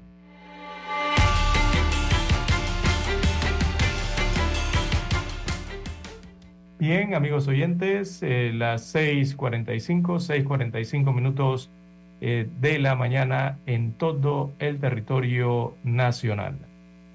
Bien, don Juan de Dios, ayer se registró un intento de robo en la sede de la Lotería Nacional de Beneficencia, sucursal de Betania. Este eh, intento de robo dejó tres personas fallecidas, entre ellos un seguridad de la institución de la Lotería Nacional de Beneficencia. Así que todo ocurrió el domingo. Eh, malhechores intentaron perpetrar este robo en la sede de la agencia de la lotería ubicada en el área de Los Ángeles, en el corregimiento de Betania. Esta es la sede que va a dar la tan conocida sede, sede de la tumba muerto, ¿no? Eh, que fue trasladada del área cerca del Dorado, ha sido trasladada entonces a, a esta área contigua a la barriada La Alameda, allí en el sector de tumba muerto. Bueno, según informaron fuentes oficiales, el intento de robo eh, involucró el uso de armas de fuego y lamentablemente resultó en tres personas fallecidas. Entre los fallecidos se encuentran un agente de seguridad de la lotería, quien presuntamente intentaba repeler el asalto. Los otros dos fallecidos son presuntos asaltantes que habían participado en el intento de robo. Tras el incidente, eh, el área de Los Ángeles, eh, sobre la Ricardo Joaquín Alfaro, eh, mantuvo entonces un importante contingente policial. Eh, se activó un operativo allí de seguridad para la tranquilidad y orden eh, de la zona. Así que las autoridades iniciaron las investigaciones correspondientes para esclarecer este hecho y determinar las circunstancias que rodearon este lamentable incidente ocurrido ayer en el área de Los Ángeles, en el corregimiento de Betania, donde se ubica una de las agencias de la Lotería Nacional de Beneficencia en Ciudad de Panamá, don Juan de Dios. Eso no es en Tumba Muerto, César. Sí, esa es la Ricardo Joaquín Alfaro. Esa es la, sucursal que está cerca de, bueno, podemos... Esa sucursal no es muy vieja.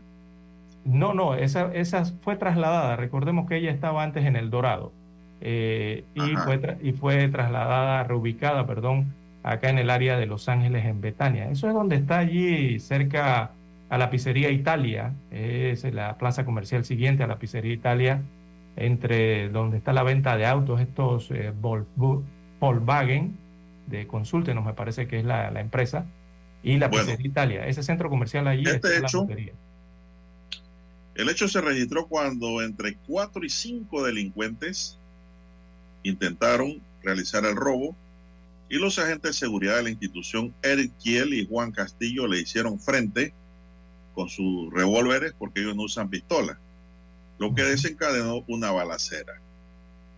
Según informes preliminares, los dos guardias fueron trasladados de urgencia al Hospital Santo Tomás para recibir atención médica. Lamentablemente, uno de los valientes agentes perdió la vida debido a las heridas sufridas en el enfrentamiento, mientras que el otro se encuentra en un estado crítico. Los ladrones salieron ilesos, sin embargo, uno de los presuntos delincuentes fue llevado al Hospital San Miguel Arcángel, pero no logró sobrevivir. El otro fue encontrado muerto en una calle cercana al lugar del incidente minutos después. Es decir, salieron en huida, presuntamente ilesos pero, ilesos, pero no fue así. Uno murió en huida, lejos de ahí, del lugar, y el otro pues fue llevado al Hospital San Miguel Arcángel. Otro sospechoso buscó atención médica también porque estaba herido en su sanayón aparentemente en un intento por eludir la conexión con el intento de robo, se fue a un hospital más lejano. Sin embargo, su estrategia resultó infructuosa, ya que la policía no come cuento. Y este fue detenido en el mismo centro médico y permanece bajo custodia policial, engrilletado y a la espera de ser llevado ante la justicia. A esta aprehensión se suma la de otros tres sospechosos, uno de los cuales fue ubicado cerca de la escena del asalto a bordo de un vehículo que se presume fue utilizado para perpetrar el intento de robo, según reveló el comisionado Jorge Domínguez, director nacional de Seguridad Ciudadana. Agregó que en medio de otras acciones vinculadas con el hecho, se capturó a otras dos personas sospechosas también que iban a bordo de otro vehículo, cuales serían puestos a órdenes del Ministerio Público en las siguientes horas para la investigación.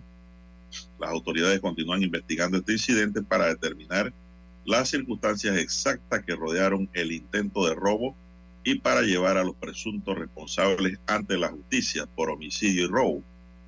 Por su parte, la Lotería Nacional lamentó la pérdida de uno de los agentes de seguridad que con su rápida acción impidió el robo de la agencia de la sucursal.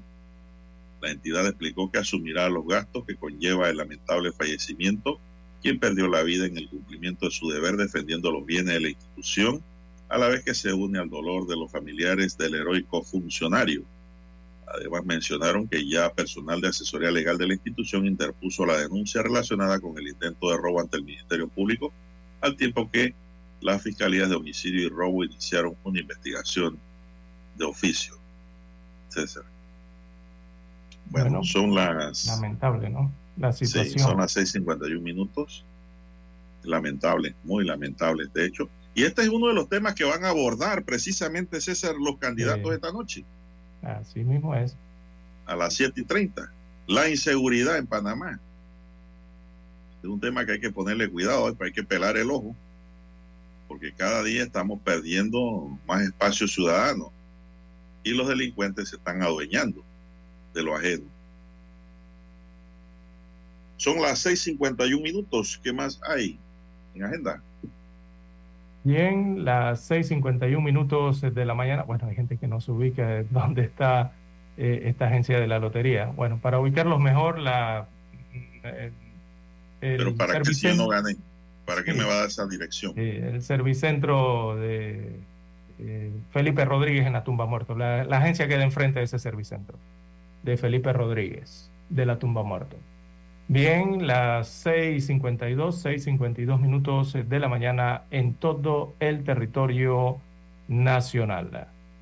Bueno, en otras informaciones eh, para la mañana de hoy, don Juan de Dios, también tenemos que inicia eh, operativo, van a realizar un operativo la Codeco eh, para que no haya sorpresas ahora de retorno a clases, sobre todo en la compra de los útiles y textos escolares también en el tema del transporte escolar, ¿no? Así que la Autoridad de Protección al Consumidor y Defensa de la Competencia se encuentra en, desplegando un operativo que lo han denominado de vuelta a clases. Ese operativo va del 26 de febrero al 1 de marzo de este año y el objetivo es asegurar que las denominadas ofertas y precios para el retorno escolar eh, sean lo que son, don Juan de Dios, o lo que deben ser. Deben ser legítimas, don Juan de Dios. Deben ser verdaderas esas ofertas y deben ser transparentes sobre todo, ¿no? Para los consumidores. Así que durante el año eh, pasado, Acodeco da una estadística en la que verificó 386 establecimientos comerciales en el país, encontrando que en la mayoría cumplía con las normas de protección al consumidor en esto de la venta de artículos escolares. Sin embargo, se detectaron algunas irregularidades, incluyendo cuatro ofertas con faltas o anomalías y un local que no mostraba precios a la vista. Estas cifras resaltan la importancia de la vigilancia constante por parte de esta autoridad, ¿verdad? Para que haya un mercado eh, justo y transparente para los consumidores, sobre todo para los padres de familia, los acudientes que se dedican por estos días a la compra de los útiles escolares. Así que, bueno, hay una serie de consejos aquí que son prácticos. Dice guardar siempre la factura como evidencia de caso para posibles reclamos y verificar la lista de útiles escolares exentos eh, del impuesto sobre el valor del ITBMS, añadido, el ITBMS. Eso es correcto ahí, don Juan de Dios. O sea, ya con esto de este papelito que le dan de factura a uno, don Juan de Dios, lo mejor es sacarle una fotocopia porque esos papelitos se borran. La, tinta esa de, de las eh, facturadoras electrónicas eh, no son muy buenas las tintas a veces y lo mejor es sacar una copia.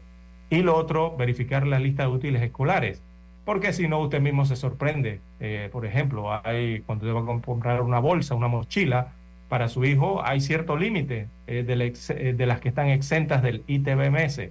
Creo que va hasta 30 dólares por allí. Si usted compra un maletín o una bolsa de 50, 60, 100 dólares, por supuesto que esa no va a tener, ¿verdad? el descuento del impuesto del ITBMS. Hay ciertos límites, ¿no?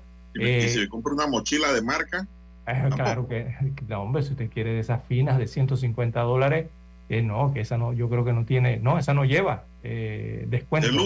Esa tiene que pagar el ITBMS. Todo lo que pase de 30 balboas, creo que es el límite en mochilas, eh, todo lo que pase de 30 balboas en mochilas tiene que pagar el impuesto. Y así, don Juan de Dios, hay que verificar esa lista. Sí, hay que verificar esa lista antes de... Una buena mochila te puede costar 40, 50 dólares. Sí, como 50, por allí más o menos, 40, 50 dólares. Por ahí andan más o menos, ¿no? Eh, y bueno...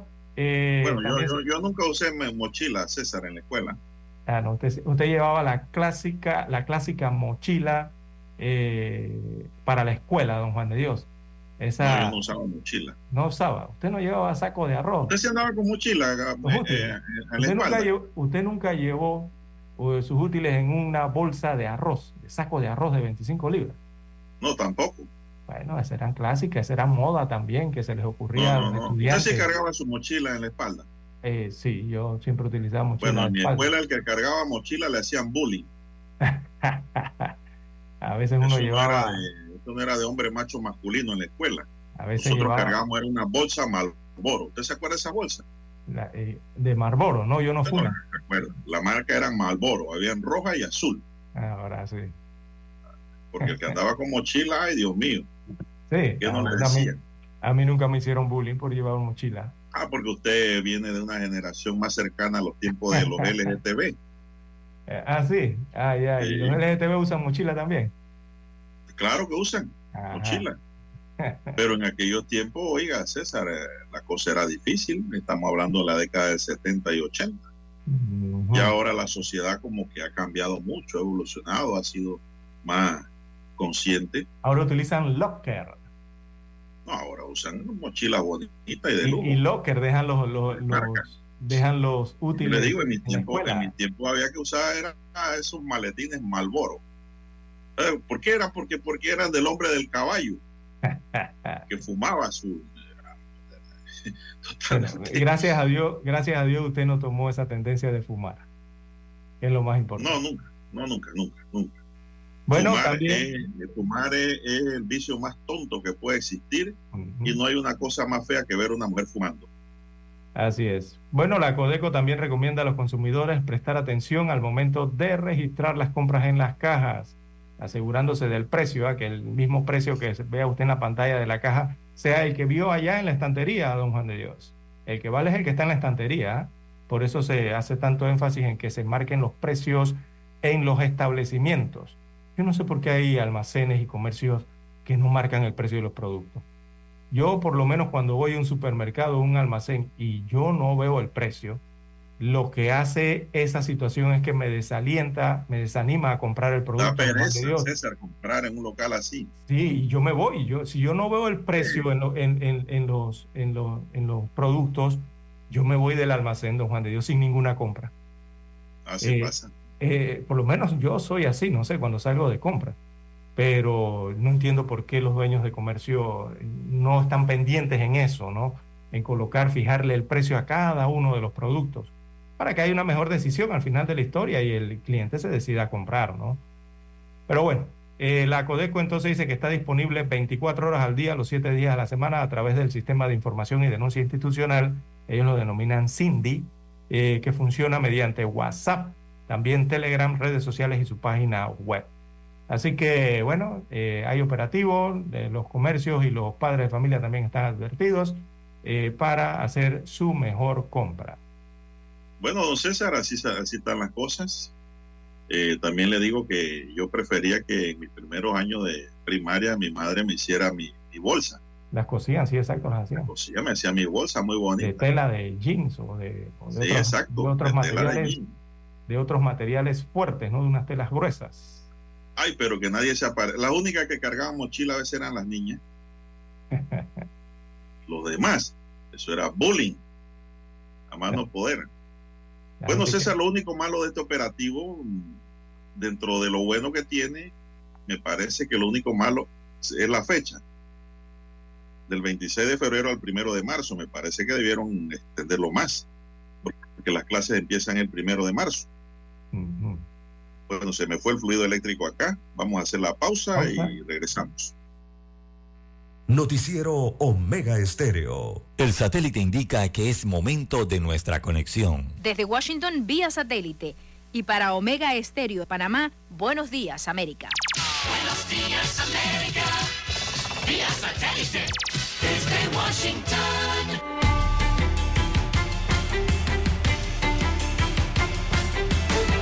Desde Washington les informa Henry Llanos. El presidente Joe Biden anunció la imposición por parte de Estados Unidos de nuevas sanciones contra Rusia. Nos informa Paola Díaz. A dos años del inicio de la guerra en Ucrania y una semana de la muerte del líder opositor ruso Alexei Navalny, el presidente Joe Biden reiteró su apoyo a Ucrania en su lucha contra el ejército ruso con más de 500 sanciones contra Rusia, dirigidas a su complejo militar industrializado, a sus ingresos energéticos y a terceros que ayudan a Moscú a acceder a los bienes necesarios para sus esfuerzos bélicos. Anunció más de 500 nuevas sanciones en respuesta a la brutal guerra de conquista de Putin y a la muerte de Alexei Navalny. Paula Díaz, Voz de América, Washington. El presidente Joe Biden dijo a gobernadores del país que está analizando cuáles son los decretos que puede utilizar para cortar la migración a través de la frontera sur después de que un acuerdo bipartidista fracasó en el Congreso. Pareció expresar frustración ante los límites legales de su autoridad para actuar unilateralmente. Biden recibió a los miembros de la Asociación Nacional de Gobernadores en la sala este de la Casa Blanca, donde les pidió instar a sus representantes en el Congreso a que revivan la propuesta bipartidista que colapsó en apenas 48 horas. La movilidad humana venezolana en Sudamérica persiste en medio de una compleja coyuntura y los especialistas ofrecen recomendaciones. Desde Caracas nos informa Carolina Alcalde. La falta de oportunidades laborales que garanticen salarios dignos, la situación económica, la inseguridad, la crisis en los servicios hospitalarios y las dificultades para costear los alimentos continúan siendo las principales causas de la migración de venezolanos, de acuerdo a encuestas de la Organización Internacional para las Migraciones. En ese sentido, Ligia Bolívar, investigadora asociada al Centro de Derechos Humanos de la Universidad Católica Andrés Bello, sostiene que aunque en el caso de Venezuela se puede hablar de flujos mixtos, las motivaciones de las personas para abandonar el país se inscriben mayoritariamente en la categoría de personas con necesidad de protección internacional. Carolina Alcalde, Voz de América, Caracas. El presidente ucraniano Volodymyr Zelensky dijo que 31 mil soldados ucranianos han muerto en acción en los dos años desde que Rusia lanzó su invasión plena. Zelensky dijo que la cifra era mucho menor que las estimaciones dadas por el gobierno del presidente Vladimir Putin. 31 mil militares ucranianos murieron en esta guerra, no 300 mil, ni 150 mil, ni lo que sea que Putin y su círculo de mentirosos han estado diciendo. Sin embargo, cada una de esas pérdidas es un gran sacrificio para nosotros.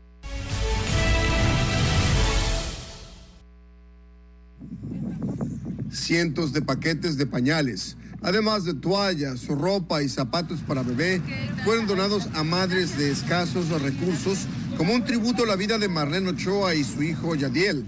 La joven madre fue estrangulada y su bebé arrancado de su vientre en abril del 2019.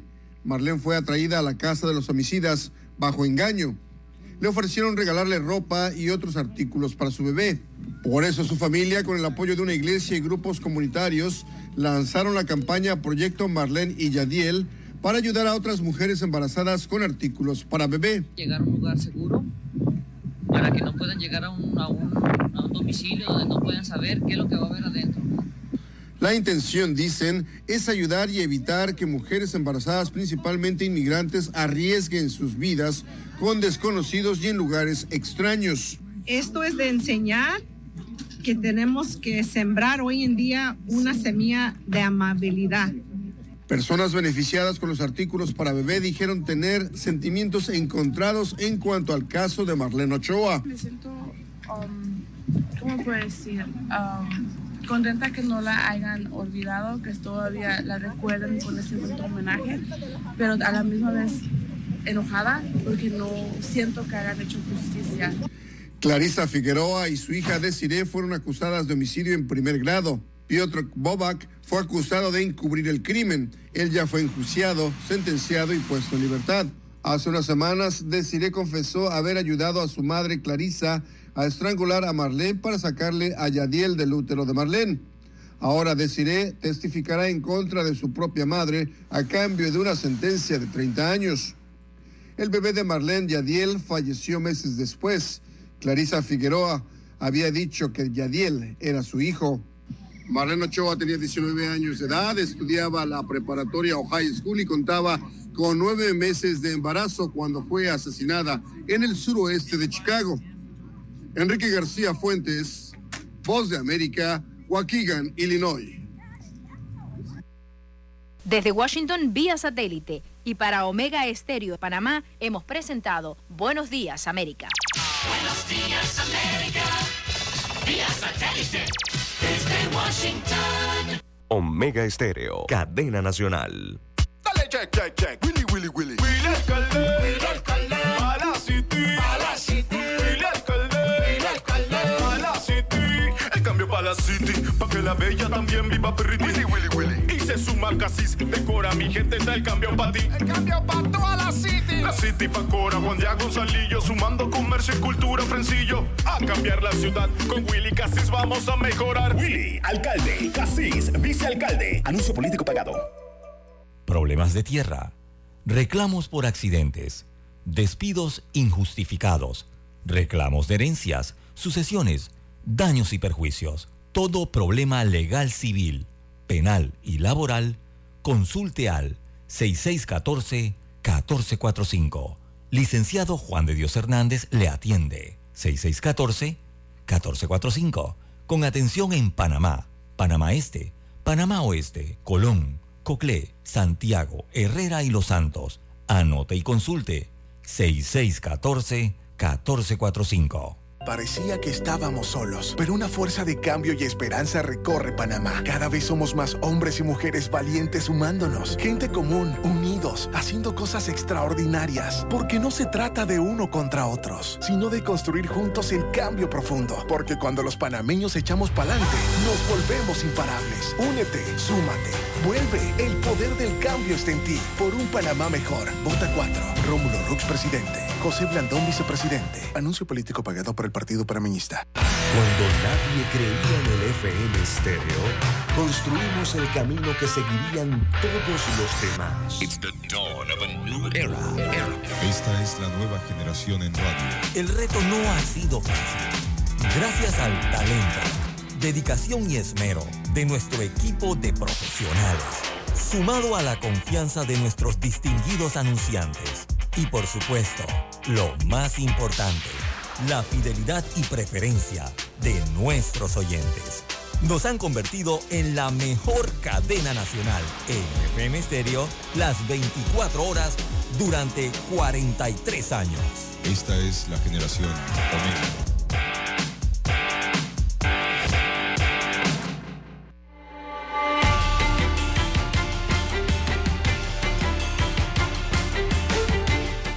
Bien, avanzamos. 7-8. Son las 7-8. 7, Dígame, minutos César. de la mañana. Bueno, eh, bueno, son más de 50 mil los docentes que arrancan el día de hoy, lunes, eh, don Juan de Dios. Arrancan entonces esta semana de organización escolar en vísperas del inicio de clases, eh, donde se espera la entrada de mm, aproximadamente 860 mil estudiantes, más de, no, perdón, más de 900 mil estudiantes, más de 960 mil estudiantes es lo que se espera en las escuelas eh, de todo el país. Esto incluye las escuelas públicas y privadas, ¿no? Eh, las matrículas de, ambas de ambos sectores. Así que son 800 docentes también que fueron trasladados a distintas comarcas, áreas de difícil acceso en todo el país, para que los estudiantes en estas áreas tengan entonces educadores en las aulas el próximo 4 de marzo, que es la fecha oficial en que inicia el año lectivo para las clases, ¿no? Pero tienen que la semana de organización primero. Así que el 4 de marzo inicia el año escolar con más de 50 mil docentes. Sin embargo, el Ministerio de Educación aclara que están en proceso de nombramiento entre 3 mil a 5 mil docentes que todavía no han sido nombrados, quienes llegarán entonces, eh, eh, estima el Ministerio de Educación que estarán en sus puestos de trabajo después del 8 de marzo por diversas circunstancias administrativas, la burocracia como siempre, ¿no?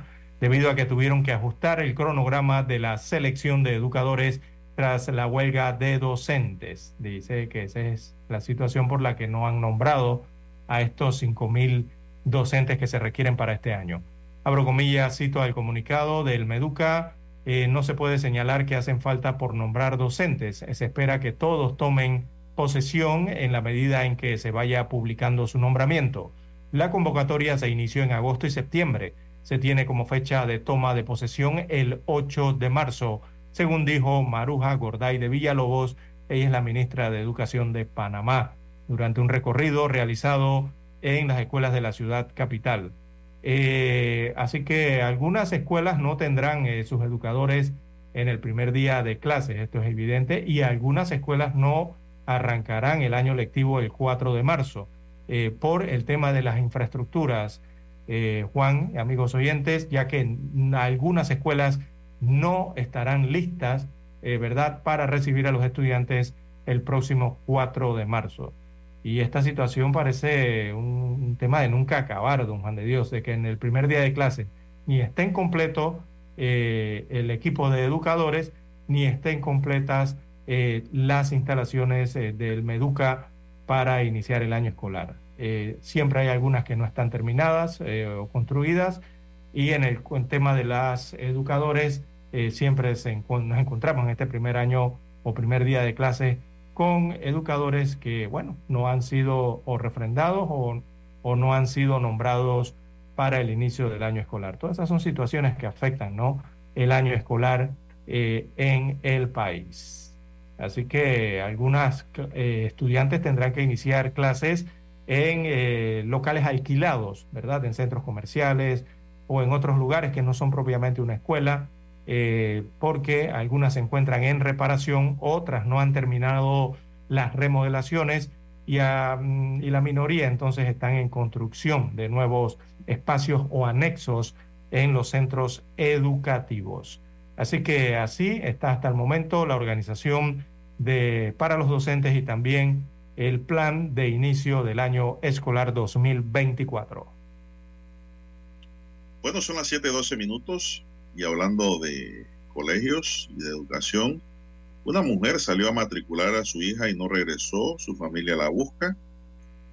Luego de que Marta matriculó a su hija, llamó por teléfono a su pareja para indicarle que iba caminando desde el área de los pueblos en Juan Díaz hacia la estación para tomar el metro hacia el sector de La Doña en la 24 de diciembre en donde se encontraría con él, pero nunca llegó, relata hoy el tabloide Crítica. Eh, hay preocupación, así se encuentra la familia de la señora Marta Peña, de 44 años, ya que ella desapareció desde el pasado lunes, cuando regresaba a su casa ubicada en Las Garzas, en el corregimiento de Pacora, después de matricular a una de sus hijas. Según detalló Daribel Ceballo, hija de Marta, luego de que su mamá la matriculó, llamó por teléfono a su papá para indicarle que iba caminando desde el área de los pueblos en Guandías hacia la estación para tomar el metro, hacia el sector de La Doña, en la 24 de diciembre, en donde se encontraría con él, pero según informa, nunca llegó. Daribel explicó que como su mamá no llegaba, su papá la esperó por varias horas, pero en vista de que no aparecía, la llamó a su número de celular, pero tampoco contestaba.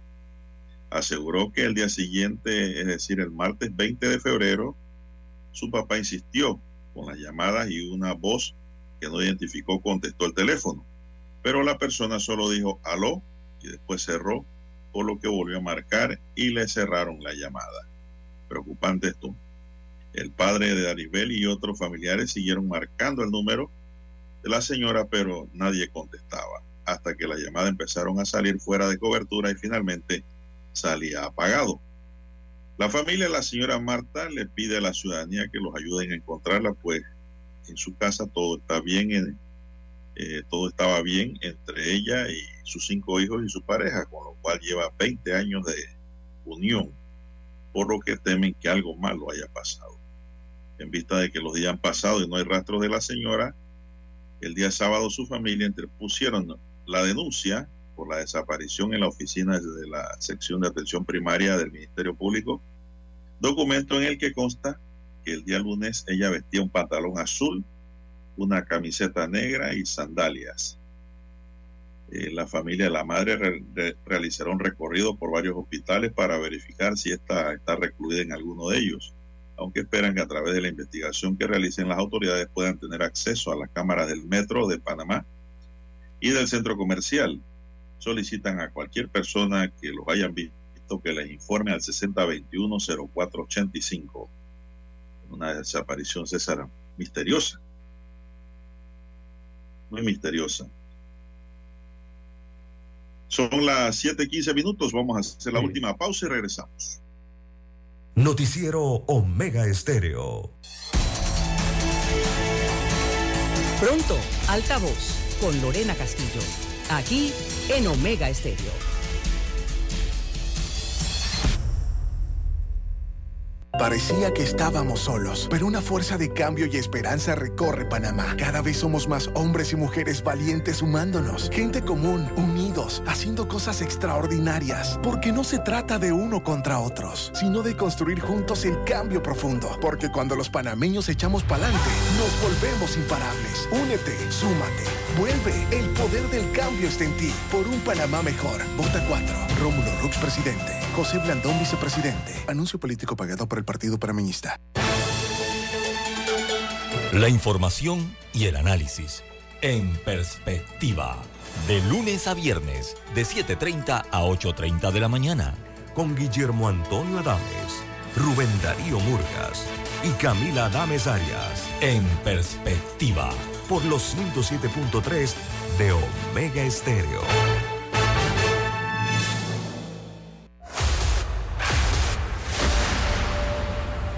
Desde los estudios de Omega Estéreo, establecemos contacto vía satélite con la voz de América.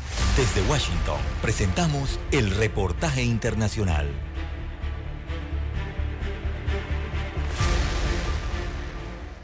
El relator especial de la Organización de Naciones Unidas sobre el derecho a la alimentación, Michael Facri, concluyó una visita de dos semanas a Venezuela en la que expresó preocupación respecto a la seguridad alimentaria de los venezolanos.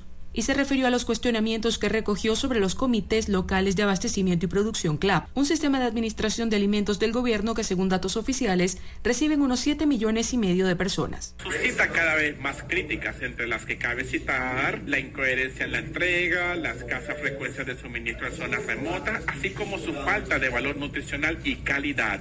He oído con frecuencia que se niegan las bolsas de CLAP a personas que se consideran críticas o que expresan opiniones políticas alternativas. El relator, que visitó Caracas y los estados Anzuategui, Miranda, Sucre y Zulia, donde sostuvo reuniones con representantes de alto nivel gubernamental y miembros de distintos sectores de la sociedad civil, insistió en que el hambre no pertenece a partidos políticos y afirmó que evidenció que los venezolanos continúan enfrentando problemas para acceder a los alimentos. Como resultado, las familias se ven obligadas a utilizar mecanismos negativos para hacer frente a la situación, así que ellos reducen el tamaño de las raciones o se saltan o compran alimentos poco nutritivos. En diversas ocasiones el gobierno ha atribuido la situación a las sanciones impuestas por la comunidad internacional. Al respecto, el relator Facri reconoció que las medidas coercitivas han tenido un impacto negativo sobre el suministro de ayuda humanitaria y han impedido que instituciones financieras internacionales proporcionen financiación alguna, por lo que llamó a levantarlas. Carolina Alcalde, Voz de América, Caracas. Escucharon vía satélite desde Washington el reportaje internacional. Omega Estéreo, cadena nacional.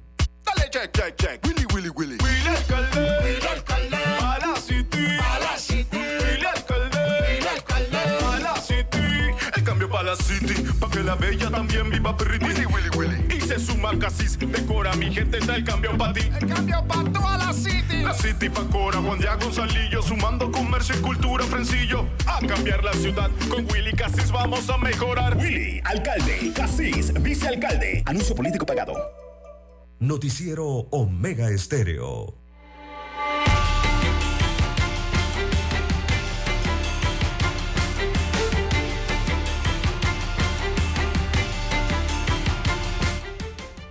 Bien, las 7:19 minutos de la mañana en todo el territorio nacional. Bueno, en, para la provincia de Panamá Oeste eh, sigue la tortura para los conductores, don Juan de Dios, también para los peatones y usuarios del transporte público por el congestionamiento vehicular, los tranques, que ya los catalogan como una tortura, ¿no?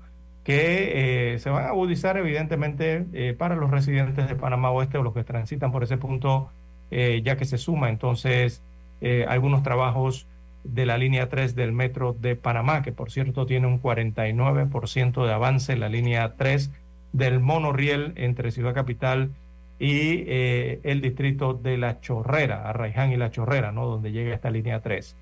Así que, don Juan de Dios, estudiar, trabajar o, vivir en Panamá Oeste, eh, de transportarse de un lado a otro hacia la ciudad, sigue eh, convertido en una verdadera odisea.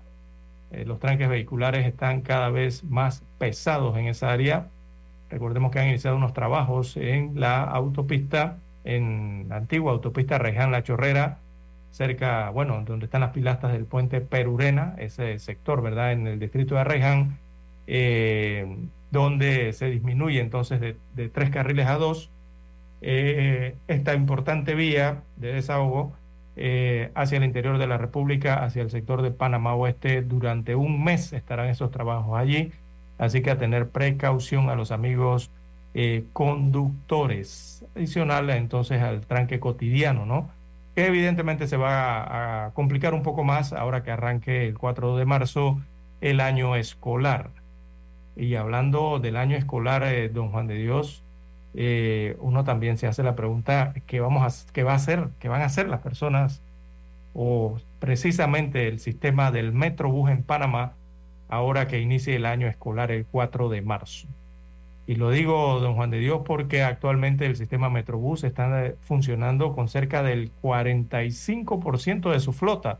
O sea, casi la mitad de la flota del Metrobús está dañada o está fuera de servicio. Entonces están trabajando, brindando el servicio con casi la mitad de la flota eh, respectiva.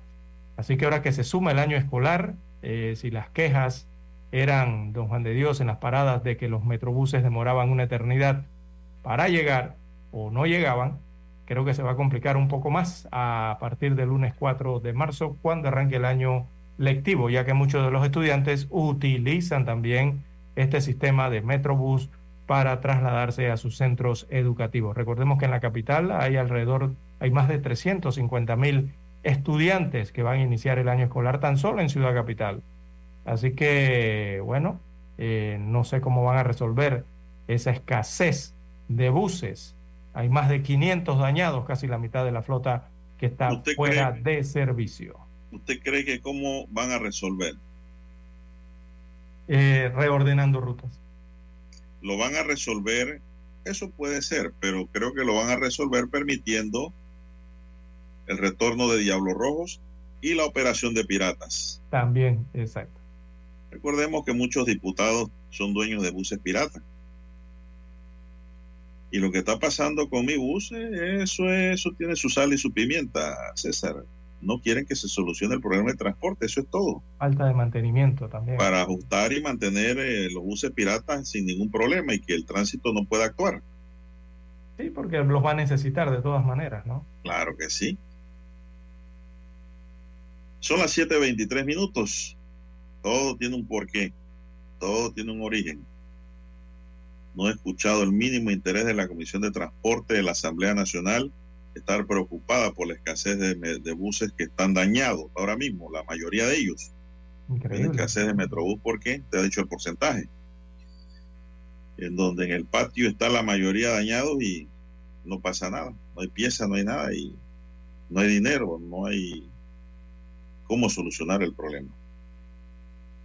No han llegado flotas nuevas, que eso debe estar eh, cambiándose constantemente.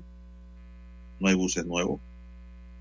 Y lo que hay en la calle ahora mismo es una piratería. Son las 7.24, un total de 201 personas fueron aprendidas con un decomiso de 10 armas de fuego junto con 260 municiones. Y que fue el resultado de la operación Apolo que se desarrolló en las últimas 24 horas las aprehensiones se distribuyeron de la siguiente manera, 89 por oficios, es decir, que eran requeridos por las autoridades, 66 por faltas administrativas, 28 en flagrancia, pero no, eh, flagrancia no es un delito. César, la flagrancia es la forma en cómo se sorprende al delincuente.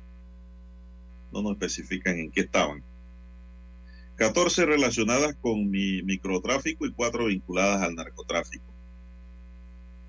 Durante el operativo se llevaron a cabo 25 diligencias de allanamiento resultado en, resultando en el decomiso de 1.110 dólares en efectivo, un paquete de sustancia ilícita y la confiscación de un vehículo. Además, las unidades de la Dirección de Operaciones de Tránsito impusieron un total de 3.034 boletas entre estas 528 fueron por exceso de velocidad, 35 por conducir bajo los efectos del alcohol con embriaguez comprobada, la gente no aprende, y 11 por presentar aliento alcohólico. La gente no aprende, César, y siguen cometiendo estas faltas bajo el decir no me va a ocurrir, no me van a sorprender. Ahí están las consecuencias. Son las 7.26 minutos. ¿Qué más tenemos para cerrar, César? Bien, eh, don Juan de Dios, también hay que destacar eh, que culminó el año nuevo, las festividades del año nuevo eh, chino. la se culminó ayer la celebración de la festividad de la primavera. Esa es la festividad conmemorando el año nuevo chino 2024. Que el año nuevo chino es el año del dragón de madera. Así que en diferentes parques, en diferentes distritos y provincias eh, de la República de Panamá se llevaron a cabo diferentes actividades, don Juan de Dios. Recordemos que aquí por más de 100 años en el país se ha mantenido una estrecha fraternidad con la República de China y bueno, eh, hay muchos asiáticos, ¿verdad?, en eh, nuestro país. Así que se hicieron varias ceremonias eh, en, diversas, en, diversos, en diversas provincias para culminar entonces los festejos. No, se, tuvo allí presente el, dragón chino en estos festejos y otras actividades con artistas nacionales en estos eh, parques, eh, cerrando así lo que era la festividad de la primavera, eh, el año nuevo 2024, el año del dragón de madera en China. Bueno, se nos acabó el tiempo. Tengo aquí que condenan al Estado por actuación deficiente de la ex fiscal Zuleika Moore, que ordenó secuestrar una finca, dice la sala tercera, sin la debida justificación. Ahora tenemos que pagar 50.271 dólares, César, con 35 centavos por daños materiales causados a un empresario por la investigación deficiente de la fiscal, señala el fallo de la sala tercera de lo contencioso administrativo. Bueno, en el tablero de controles nos acompañó Daniel Arauz